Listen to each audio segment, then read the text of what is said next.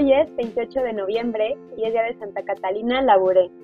Y el día de hoy tengo como invitada a mi amiga Lisa y con ella vamos a platicar de esta santa que introdujo la devoción a la medalla milagrosa. Bienvenida Lisa.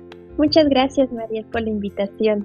Y pues bueno, hoy vamos a platicar de Santa Catalina Labouré. Santa Catalina nació en Francia y ella fue la octava hija de un matrimonio de Pedro Labouré y de Luisa Magdalena Gotard. Ella nació en un tiempo que era muy difícil, en 1806, o sea, era el tiempo de la Revolución Francesa, y por lo tanto los padres de Catalina deciden mudarse a un pueblito cerca de Dijon y se dedican a cultivar la tierra que les pertenecía. Ellos no eran una familia ni rica ni pobre, o sea, siempre tuvieron lo que, pues lo que era necesario.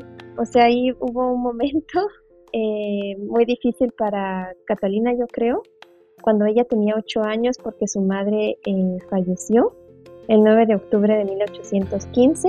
Eso fue también yo creo que un momento en que ella, o sea, eh, Catalina, pues le pidió a la Virgen que fuera su madre, porque pues ya no tenía su madre en la tierra, pero pues la tenía ella. Entonces como que ella sintió ese, ese contacto, o sea, como conexión con la Virgen. Entonces yo siento que desde chiquita pues ella ya sabía, o sea, yo siento que tal vez inconscientemente sabía que, que tenía una misión, ¿no? Entonces ella en ese tiempo eh, se va a vivir con una tía, con su hermana Tonina, ella las cuida y todo y mientras tanto su hermana, la tercera, o sea María Luisa, se hace cargo de la casa y de la granja de su padre. Y bueno, a los 12 años, o sea, yo creo que era muy jovencita, era, era niña, o sea, todavía, su hermana María Luisa eh, decide irse al convento con las hijas de la caridad. A Catalina le corresponde ahora dedicarse al trabajo en la casa de, de, su padre. Tuvo una tarea muy dura, pues tenía solo 12 años y tenía muchos hermanos en la casa, venían trabajadores en el verano, eh, para las cosechas, o sea, ella tenía que cocinar, lavar, coser, llevar la comida a todos, o sea, hacerse cargo de todos los animales de la granja. Entonces yo creo que yo pienso en eso y a veces eh, yo creo que en nuestro tiempo de a veces pensamos que tenemos mucho trabajo, nos cansamos, estamos muy agotados y, y yo siento que aquí es como, era una fortaleza de ella porque trabajó muy duro, pero yo siento que ella ofreció, o sea, yo creo que ella ofreció todo ese esfuerzo a Dios. Y pues a veces tenemos muchas actividades y tal vez ya no podemos. Y creo que en ese momento es cuando tenemos que pensar nosotros como, pues, como cristianos, decir, quiero ofrecer todo este dolor o todo este trabajo que estoy haciendo Jesús o por todas las personas que están sufriendo en este momento en el mundo, por ejemplo. Y pues bueno, luego Catalina, a los 14 años, decide ayunar eh, viernes y sábado mi hermana Tonina se entera y le dice a su padre, y bueno, su padre se, enfada, discute con ella, pero Catalina lo convence y sigue ayunando. A 14 años eh, y empieza pues ya sabe como lo que significa ayunar. Ahí la, eh, yo he tenido pues la experiencia también eh, como de ayunar y, y, como que eso hace que, que, tu, que tu alma se fortalezca, así como el alimento que nosotros necesitamos para nuestro cuerpo, el ayuno es el alimento a veces como para nuestra alma. Es como muy difícil que pues después como que tu alma se corrompa. No sé si me explico, María. no sé si has sentido eso. sí, haces, te haces más fuerte porque sabes decir no a lo que no es malo. Entonces, claro que después vas a saber decir no a lo que sí es malo. Sí, es una fortaleza o es intentar hacer más fuerte tu alma y a los 14 años como llegar a esa conclusión y pues se habla de un grado de espiritualidad muy alto. exacto, es como a los 14 años pues ya tenía ese nivel que muchas veces, o sea, yo pienso en mi persona que, que tal vez yo, o sea, todavía me hace falta mucho como para llegar a ese nivel. Y, y pues bueno, ella iba a rezar a la iglesia todos los días, o sea, siempre con mucho fervor era un o sea, estaba un poco lejos la capilla donde ella iba y pues cuando quería ir a misa o así tenía que caminar por lo menos, o sea, cuatro kilómetros. Ella siempre pues tuvo ese fervor, o sea, siempre esa perseverancia en su fe. Y a los 18 años tiene un sueño, sueña que está rezando en la capilla de la Virgen y un sacerdote sale a celebrar misa y cada vez que se vuelve la mira como con ojos penetrantes y terminada la misa el sacerdote sale de la, de la sacristía y la llama y Catalina huye y se va a visitar a un enfermo. Y el sacerdote está allí y le dice hija mía ahora me huyes pero un día te sentirás feliz de venir a mí. Dios tiene designios para ti no lo olvides y bueno ahí terminó su sueño y Catalina ella sabe en ese momento que pues, o sea, ella siempre supo, yo creo, que, que había una misión para ella, una misión especial. Cuando estás como en, esa, en ese nivel de espiritualidad, yo creo que lo que quieres es saber qué es lo que, lo que Dios quiere para tu vida. Su perseverancia de que ella se da cuenta pues que quiere ser eh, como su hermana, también ser hija de la caridad. Le dice a su padre y su padre como que le dice, no, o sea, yo ya tengo una hija que es, que es monja y pues solo una es, es, lo, es lo como necesario casi. Entonces la manda a París y ella se va a trabajar eh, con uno de sus hermanos porque él tiene un restaurante y bueno, otra vez ese trabajo duro, a dedicarse a, a, lo que le toca en ese momento. Y yo creo que a veces la vida, o sea, nos, o sea, Dios nos pone como en una situación y siempre hay que tomarla, o sea, él siempre como que nos pone como una situación enfrente, tal vez decimos, ay, eh, pero pues yo quiero hacer lo otro, pero siempre hay como que tomar esa situación para seguir con fuerza y como con perseverancia para llegar un día a, ese, a esa misión, a esa meta que Dios quiere para ti.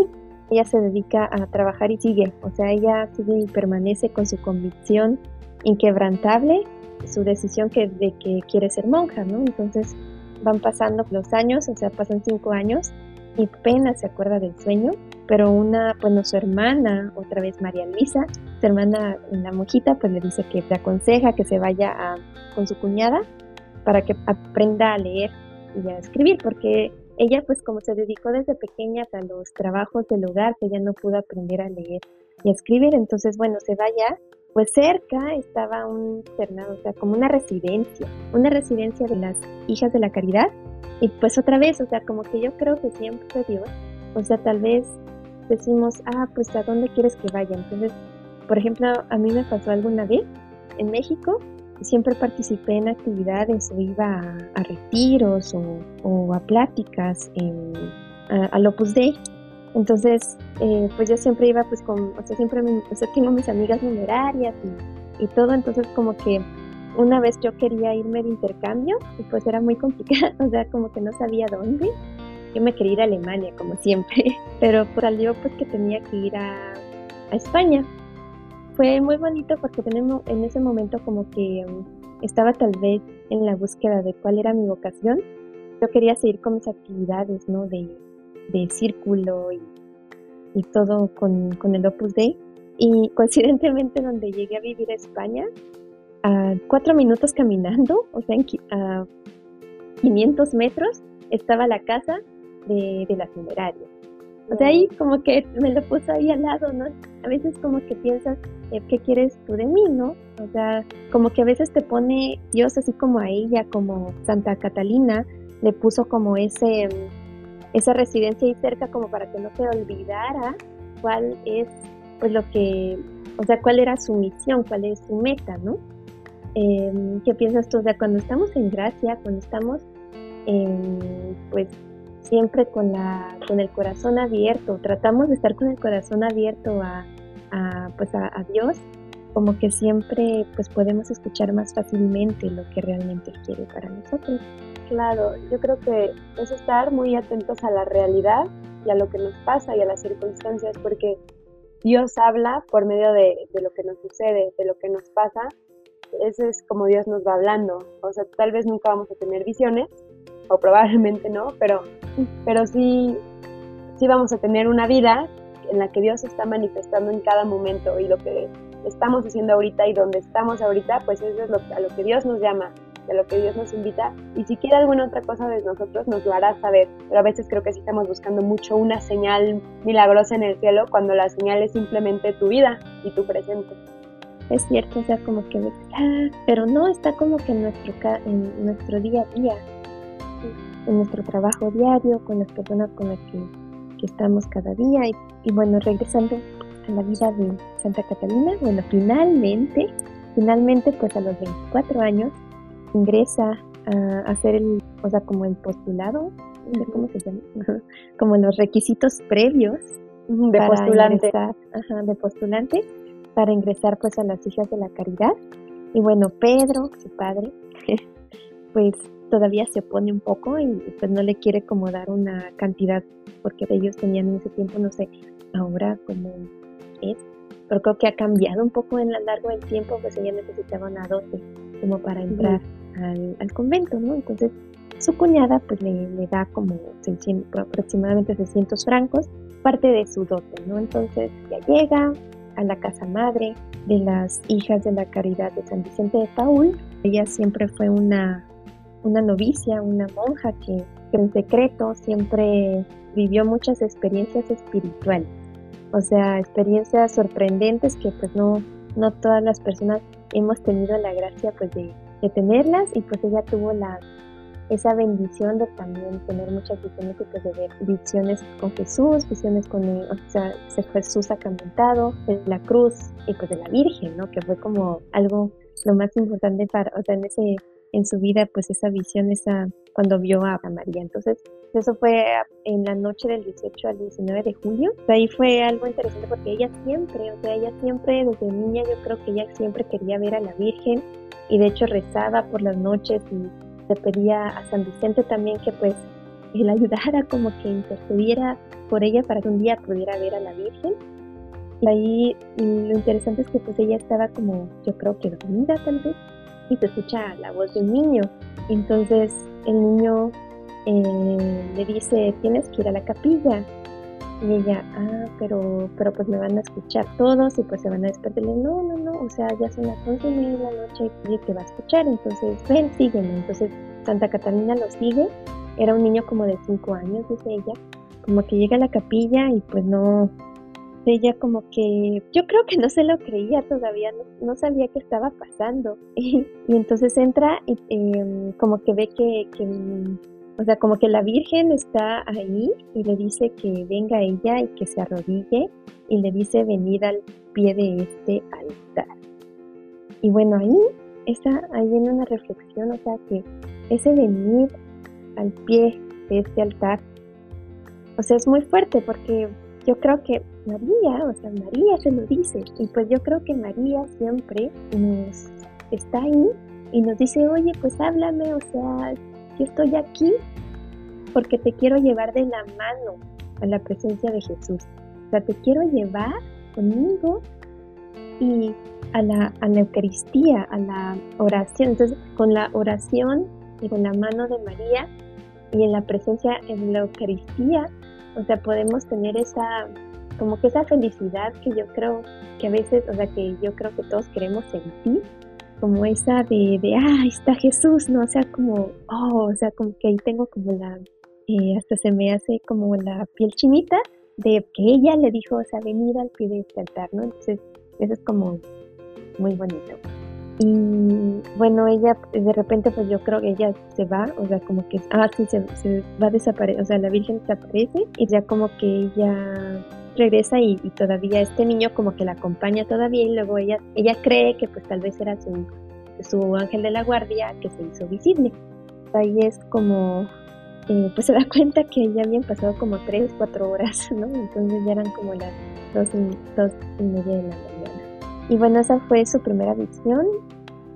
Creo que estas palabras que le dice la, la Virgen a, a Catalina, lo de Así lo de venir al, pie de este altar. Ajá, venir al, pie de este altar creo que también es una invitación a nosotros. Creo que muchas veces todo lo que le, eh, lo que le dicen los místicos, aunque son revelaciones privadas y la iglesia no nos obliga a creer como un dogma de, de fe, creo que es muy importante, si nos hacen un eco, tomarlos como para nosotros, como imaginar que a nosotros también la Virgen nos dice, ven al pie de este altar, yo te llevo, y bueno, creo que es muy importante que cuando estamos escuchando estas revelaciones, podemos tomarlas como si también fueran revelaciones para nosotros. Sí, yo creo que eso es como la importancia pues de cuando sabemos, o sea, conocemos las historias de, de, los santos, que nosotros podamos inspirarnos y, para seguir ese camino que nuestra meta pues va a ser, o sea, llegar a pues a Dios, ¿no? Entonces, eh, también, o sea, el 27 de noviembre de ese mismo, de ese mismo año, de 1830, a las 5 de la mañana, durante la meditación de la comunidad, María le confía a Sor Catalina el mensaje de transmitir al mundo, o sea, la, forma, la forma de una sencilla medalla. entonces ahí Sor Catalina dice que ella ve que la Virgen está como en un globo, o sea, como en un semicírculo. Y en ese semicírculo que está ella como parada, tiene como los brazos abiertos y de los brazos abiertos salen como luces, o sea, muchas luces súper brillantes y otras un poco opacas. Eso es como que la Virgen le transmite eso porque es las gracias, las bendiciones, todo que la Virgen, o sea, está, ella tiene pues para darnos y pues nosotros lo único que tenemos que decir es, pedírselas, ¿no? Y ella, porque pues ella está feliz pues de que le digamos, madre, por favor, eh, dame la gracia, o sea, ayúdame a, ser más paciente o, o por favor a, no sé, algo que pues necesitemos, ¿no? En ese, en ese momento. Claro, pues pedir las cosas con la confianza de madre, o sea, como la confianza de un hijo a una madre. Qué bonito que lo que más le complace es eso, o sea, ella no quiere como sacrificios o cosas grandes, ella simplemente quiere que la amemos como a nuestra mamá. Sí, exacto, que hablemos con ella, que tengamos esa confianza de decirle, ah, mamá, estoy triste o sabes que hoy estoy cansada o algo, entonces, y ella pues va a estar ahí como para así como nuestra mamá. Y, pues bueno, ella ve esa, entonces eso es la, o sea, es lo que aparece en la, en, uno de los, o sea, en el lado principal de la medalla. Y, y del otro lado, o sea, ella aparece con los brazos abiertos y también está como, ahí dice, María sin pecado concebida. Sea, está como escrito en la medalla. Y aparte, bueno, y en la parte de atrás también aparece la M, que es de María, o sea, la N coronada eh, por una cruz, y, luego también debajo el corazón de Jesús coronado de espinas y el corazón de María atravesado por una espada. Y bueno, todo ello rodeado de dos estrellas. De hecho, hay una historia eh, de la medalla milagrosa cuando fue la peste negra, creo que fue la peste negra, bueno, fue una peste en Francia y la peste solo se fue cuando empezaron a propagar, dijeron pues es que la, eh, la, Virgen es la única que nos puede ayudar, es la única que nos puede librar. Todos empezaron a rezarle la medalla milagrosa y todos con su medalla y la peste se fue. Entonces, yo siento que hoy en día, en nuestro tiempo, por ejemplo ahorita que está, que está la pandemia, ¿no? De, del coronavirus y también no solo eso, pues hay muchas cosas ahorita que están pasando en el mundo que a veces decimos, ah, pues qué pasó con la humanidad, o sea que donde nos olvidamos de, que estamos llamados a amar, ¿no? A nuestro prójimo. Entonces yo siento que ahí es cuando tenemos que recordar y tener confianza, o sea, como nos sumergimos ya como en el día a día y a veces olvidamos que solo confiando en Dios y confiando en María nos vamos a librar del mal, ¿no? Entonces eh, nos recuerda, o sea, cómo, cómo, la, cómo la humanidad en, cuando eh, pone su confianza en Dios es cuando salimos adelante, ¿no? Entonces, bueno, entonces ya después, cuando tuvo esta revelación de, de la medalla, termina su formación y Sor Catalina es enviada al hospicio de ancianos, donde ella realiza muchos trabajos humildes y se encarga eh, acumulativamente de muchas tareas. Entonces ahí eh, nosotros la llamamos, pues, la, o sea, se le llama la sor del silencio, porque ella sigue trabajando, rezando, cuidando a los enfermos y guarda el silencio, o sea, tan humilde eh, Sor Catalina que, o sea, ella fue la que tuvo,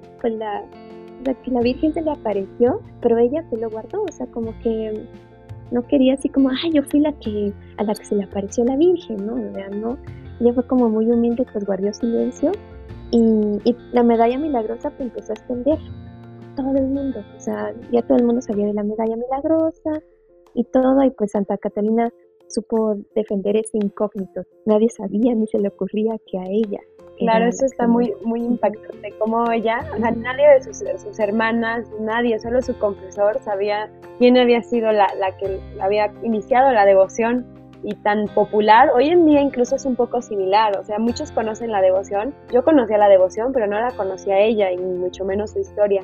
Qué bonito porque en muchas eh, devociones conocemos la historia de la santa y se le venera muchísimo a la santa, pero aquí realmente quien brilla es la Virgen, no la santa, no, no el mensajero, sino, sino el mensaje que es María.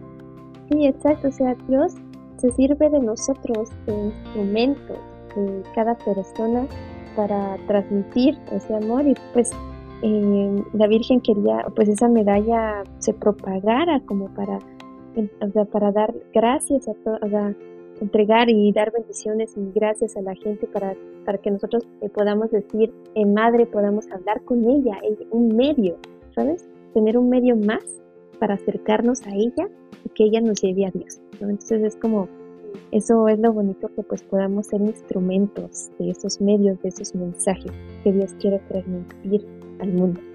Entonces, Sor Catalina, casi al final de su vida, ya lo supo, pues su silencio, todo su secreto, pues ya lo supo también su superiora, Sor Juana Dufé, espero que se pronuncie así, entonces, ella eh, se prepara en 1876 para su muerte. Ella se hace la pregunta, o sea, de que si tiene miedo, ¿no? Eh, yo creo que al final, o sea, cuando tenemos tanta confianza en Dios, cuando sabemos de su amor eh, más grande, lo único que queremos yo creo que es ya irnos a su presencia, o sea, como que ella estaba en ese momento de que, ok, ya como que en la tierra, eh, pues ya me utilizaste de instrumento para, para tu mensaje, pues ahora ya puedo disfrutar pues de, de, de estar contigo, ¿no? Entonces ya ella sabía que se iba a encontrar con nuestro Señor, con la Santísima Virgen y pues con San Vicente. Aproximadamente a las 7 de la noche, del día del 31 de diciembre, pues el último día del, año de 1876, eh, pues durante el resto de las hermanas, ella pues ya no podía contestar otra vez en silencio ella, otra vez el silencio que siempre la caracterizó, pues ya deja el mundo pues la superiora llama a las hermanas y les lee ya los relatos de las apariciones de Sor Catalina. Y, pues ya todo el mundo, ¿no? La noticia de la muerte corre súper rápido y todo el mundo empieza pues a, saber que había fallecido la vidente de la medalla milagrosa y llega mucha gente, o sea, todos lados, llegan a venerarla y pues durante su entierro eh, celebrado el 3 de enero y, en la procesión encabezada por los ancianos de Equien, las hijas de María. Eh, bueno, las hijas de María, ahí es algo importante también, o sea, cuando ella tuvo las visiones con la Virgen, o sea, como que le transmitió que iban a hacer una nueva, como una orden, y de hecho hay como, no sé si yo así también como que estuve leyendo más, y están pues la obra de San Vicente de Paul es muy grande y tiene como muchas eh, asociaciones, por así la asociación de la medalla milagrosa, la asociación de los jóvenes, eh, por ejemplo, de los hijos de, de, las hijas y hijos de María, es, eso viene eh, pues de las apariciones, entonces, pues bueno, ya pues la gente viene, ¿no? y todos quieren ver a, y venerar a Santa Catalina. Y pues nadie está triste porque ya saben que ella pues ya está en la presencia de Dios. Yo pensando en, la historia de, esta santa, y bueno, hay una reflexión también muy bonita que, hace la página de la Asociación de la Medalla Milagrosa, y ellos dicen que el hecho de que, de que Santa Catalina viera a la Virgen o, hablara con ella, no la hizo santa, no la hizo santa la propagación de la medalla, ella no realizó milagros personalmente ni practicó una caridad heroica como le han hecho otros santos que lo dejan todo. Ella no fue pobre materialmente, estuvo en un convento, no fue pobre como los niños de Fátima o Santa Bernardita. Ella fue una monja común y corriente, pero justo en eso, eso es su santidad. La santidad de Catalina se desarrolló en la mitad de un, de un siglo de servicio fiel como una sencilla hija de la caridad. Esa fue la santidad de ella eh, que Dios la usara como instrumento pues es otra cosa, pero creo que esta es una invitación para todos nosotros de ver que la santidad no es ser pobre como estos niños o no es hacer cosas heroicas o, o escribir o, reformar la iglesia, o sea, la santidad es en lo que te toca, que en el caso de Santa Catalina pues era servir a los enfermos, hacerlo bien y estuvo ella casi 50 años haciéndolo en silencio Tan es así que no se le conoce por la medalla milagrosa realmente como, como santa. La conocemos por eso, pero esa no es su santidad. Sí, exactamente. es como, o sea, pues fue eh, por lo que ella eh, cada día en su trabajo diario, o sea, como otros santos, eh, pues también han dicho como San José María, pues nosotros podemos ser santos, o sea, todo el mundo puede ser santo, o sea, siempre que en nuestro trabajo diario, en nuestro trabajo, eh, podamos, o sea, siempre transmitir ese amor que nosotros tenemos de Dios en los demás y pues también, también en nuestro trabajo diario, como ofrecer lo que hacemos y pues esforzarnos, ¿no? Esforzarnos y decir, eh, Señor, ok, tú me pusiste aquí, ahora pues le voy a echar ganas, porque pues esto es por ti, todos podemos llegar a ser santos. Y pues bueno, Santa Catalina, la fue beatificada el 25 de marzo de 1933 por el Papa Pío XI y canonizada por el, eh, por el Papa Pío XII el 27 de julio de 1947. Y bueno, el cuerpo de la Santa del Silencio descansa en París, eh, bajo la estatua de la Virgen del Globo, o sea, de la Virgen eh, de la Medalla Milagrosa, en el altar de la capilla de la Rue de Bac, dedicado pues a ella. Pues bueno, su cuerpo está ahí, o sea, está incorrupto y eso pues también es bonito, ¿no? Saberlo. Entonces, bueno, eh, para terminar, la devoción de la medalla milagrosa nos deja es que es la, la pequeña frase que podemos siempre decir, así como el Jesús en ti confío, o María sin pecado concebida, ruega por nosotros los que recorrimos a ti. Santa Catalina Laboré, ruega por nosotros.